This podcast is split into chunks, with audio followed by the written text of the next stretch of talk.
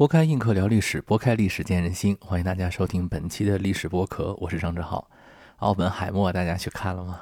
今天我们聊一个话题啊，就是德国为什么没有造出原子弹？我们当然都知道有个很简单的结果，就是德国的投入不够嘛。我们今天用数据测算啊，如果拿曼哈顿计划和德国的这个造原子弹的计划去比的话啊，可能。德国花了有曼哈顿计划的十分之一的，哎，一千分之一的钱嘛。当然了，我跟你讲，曼哈顿计划还不是所有美国花在原子弹这呃这个事情上的钱和投入呢。整个二战期间，德国的科技核科技研发方面一共投入了八百万马克，相当于二百万二百万美元。这个力度真的不足曼哈顿工程的一千分之一。有人说这个是原因吗？这个是个结果。那原因是什么呢？嗯，我觉得更多的是人的原因。当然，我们知道有很多科学家被赶到美国去了，可是我们忽略了一个事实。虽然说确实因为希特勒的排犹这件事情啊，让很多犹太籍科学家他去到美国了，像爱因斯坦啊，像这个齐拉啊，齐拉大家可能比较陌生。齐拉是第一个构想出原子弹基本概念的，也是他，呃，开始要准备说服罗斯福的，提出要向美国总统啊阐述这个原子弹多重要这件事情。但是不光是这样，你比如说，我举个例子，波尔吧，大名鼎鼎的波尔是吧？波尔是一个中立人士，他不是一个特当时特别对美国。你想，他也不是犹太人，对吧？他为什么要跑到？没有人迫害他呀，他为什么要跑到美国去呢？这是一个很重要的一个事情啊。其实很重要的原因是因为当时整个德国，他对于这件事情的一个傲慢。波尔一开始是选择留在丹麦的，他是既不跟德国合作，也不去帮助美国的。但是德国的核物理学家在一九四一年，他找到波尔的时候，他向波尔炫耀，哇，整个这个事情激怒了波尔。那为什么德国会炫耀呢？就是海森堡他们足够有炫耀的资本。首先啊，二战当中第一个率先要提出核计划的是德国，这个也很正常。这么说吧，整个二十世纪二三十年代。几乎所有原创原创性的物理学呢，都是德国搞出来的。当时有一个说法啊，就当时的科学界、物理学界，你不会说英语不重要，但你要不会说德语，那你基本上没法在这个圈里混。在一九三三年之前，德语才是整个欧洲，别说核物理学界了，就整个整个科学界的通用语言。整个核物理学界最重要的原创性工作。超过一半以上全是在德国完成的，啊，像刚才我们提到的齐拉，就是提出核裂变、提出核武器的这个齐拉，啊，维格纳，哎，全部都是在德国大学从事研究的。海森堡的科学上的地位也远超奥本海默，那是咋回事呢？我说两个细节吧，嗯，第一个细节就是有一次呢。海森堡呢，跟德国的这些高官们去阐述，啊，就是核这个事情很重要。但是奥本海默特别的自负，啊，他跟这些人讲了一堆那种科学术语，就核武器的那种核裂变啊那种术语，讲的特别长。整个讲完以后，就一九四二年嘛，当时组织了一个。德国陆军军械局的科普会议，像什么戈林啊、希姆莱啊，就这些纳粹高官全部出现。海森堡那个发言，大家谁都听不懂，因为他太专业了，全是核物理学那种术语。那当然，这些军头们一个字都听不懂啊。所以当时的德国军械部部长施佩尔就说：“ 这种事情咱也不了解啊，咱也不懂，对吧？整个你这个核的优先级降到最低。”而且，呃，海森堡啊，我跟大家讲，海森堡这个人，他其实，哎，怎么说呢？这也不光是他一个人的问题，是一个制度性的问题。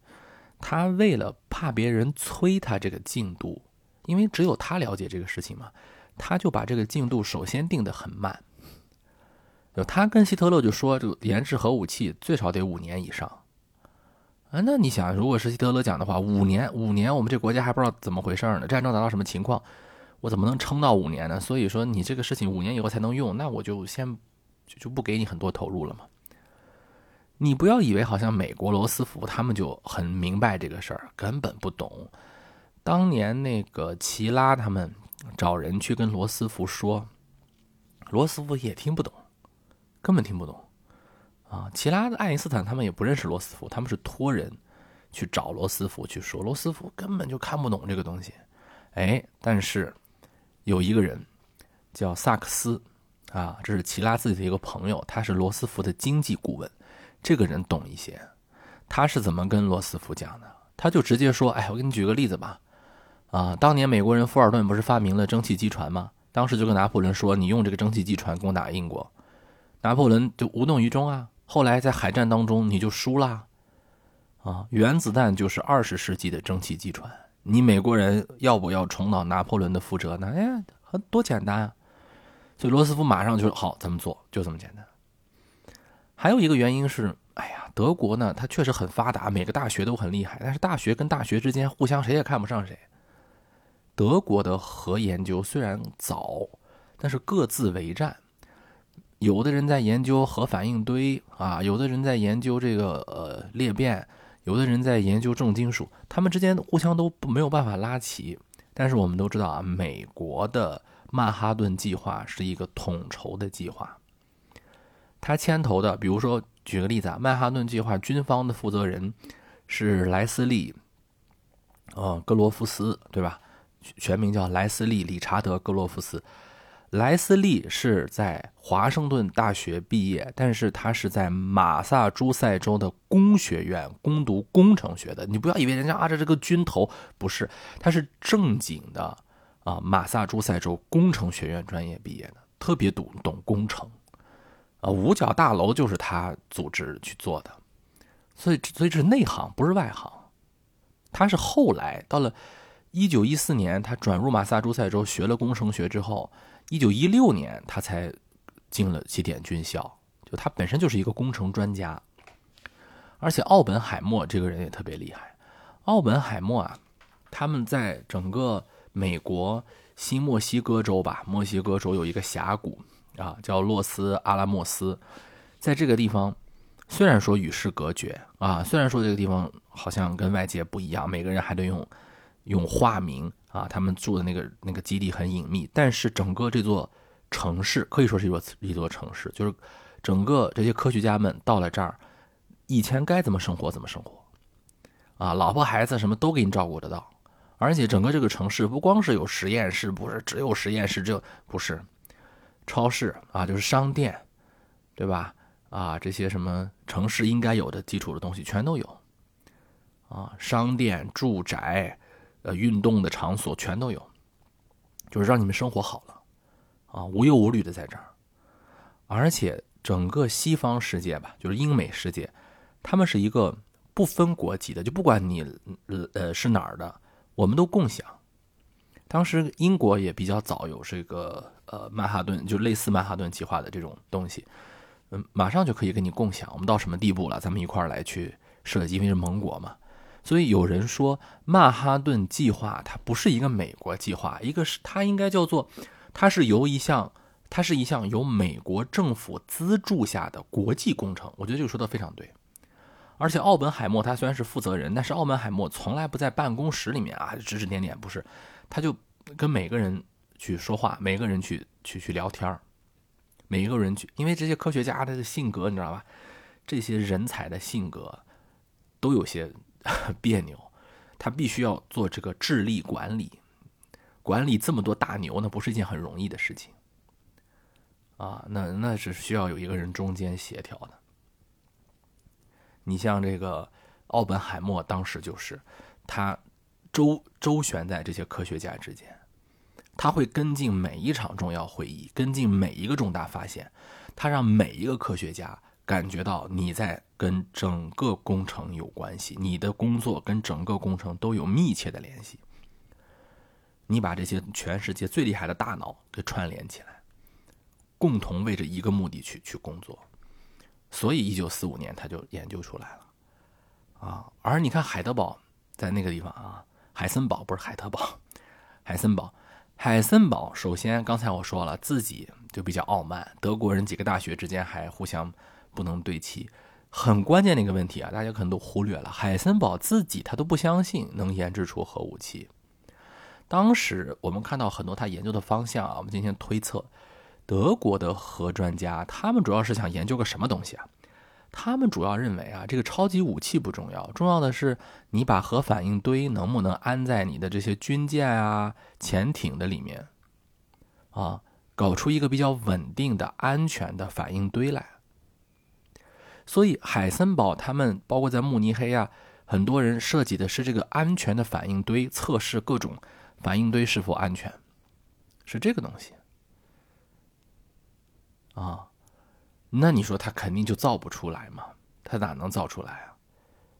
所以说，甚至到了一九四五年的时候，人家美国都投下原子弹了，海森堡海森堡都不信，说这这不可能啊！我们怎么也比他们快，他们怎么能造出这个裂变的这个炸弹？不可能的啊！所以我们嗯，简单的说啊。嗯，这个科学计划是在当时谁重视了人，谁把人拿在手里头了，谁才能够获得这个呃最终的胜利。当时确实是美国政府有这个魄力。嗯，日本其实也搞过，因为日本跟德国一直走得非常近。哈，日本原来他们也也搞过这个事情。你包括当时的爱因斯坦的学生啊。呃，叫哦荒盛文策，对吧？他是京都大学的教授嘛，但是他是爱因斯坦的学生啊，很厉害啊。包括呃，有一个跟波尔也一块研究的学者叫仁科方雄，啊，他们都在智力上也不弱。呃，但是我们知道啊，你要说德国那些大学们互相不沟沟通啊。日本有更多麻烦的事情，陆海争霸，咱们都知道嘛，萨摩长州藩一直的这个矛盾，陆军海军矛盾重重，勾心斗角。所以日本是陆军搞了一个核武器开发小组，海军也搞了一个核武器开发小组。你像人家整个美国一块搞都那么难，你一个日本陆军就要搞出搞出来吗？啊，所以当时是爱因斯坦的一个学生领导着一个核武器小组。啊，然后波尔的一个助手领导的一个核武器小组，他们之间还互相勾心斗角，互相不不不去串联，互相不去沟通这个研究，那你肯定是更缓慢了嘛。嗯，别说反应堆了，你那个浓缩铀你能不能造出来都都两说啊。好，这是我们今天对于当时的核武器研究的啊这方面的一个小回述吧。嗯，希望大家在听完这期节目之后呢，去看。奥本海默啊，有更有一些体会吧，啊，更深的体会。好，这一期节目我们就聊到这里，下期我们再见，拜拜。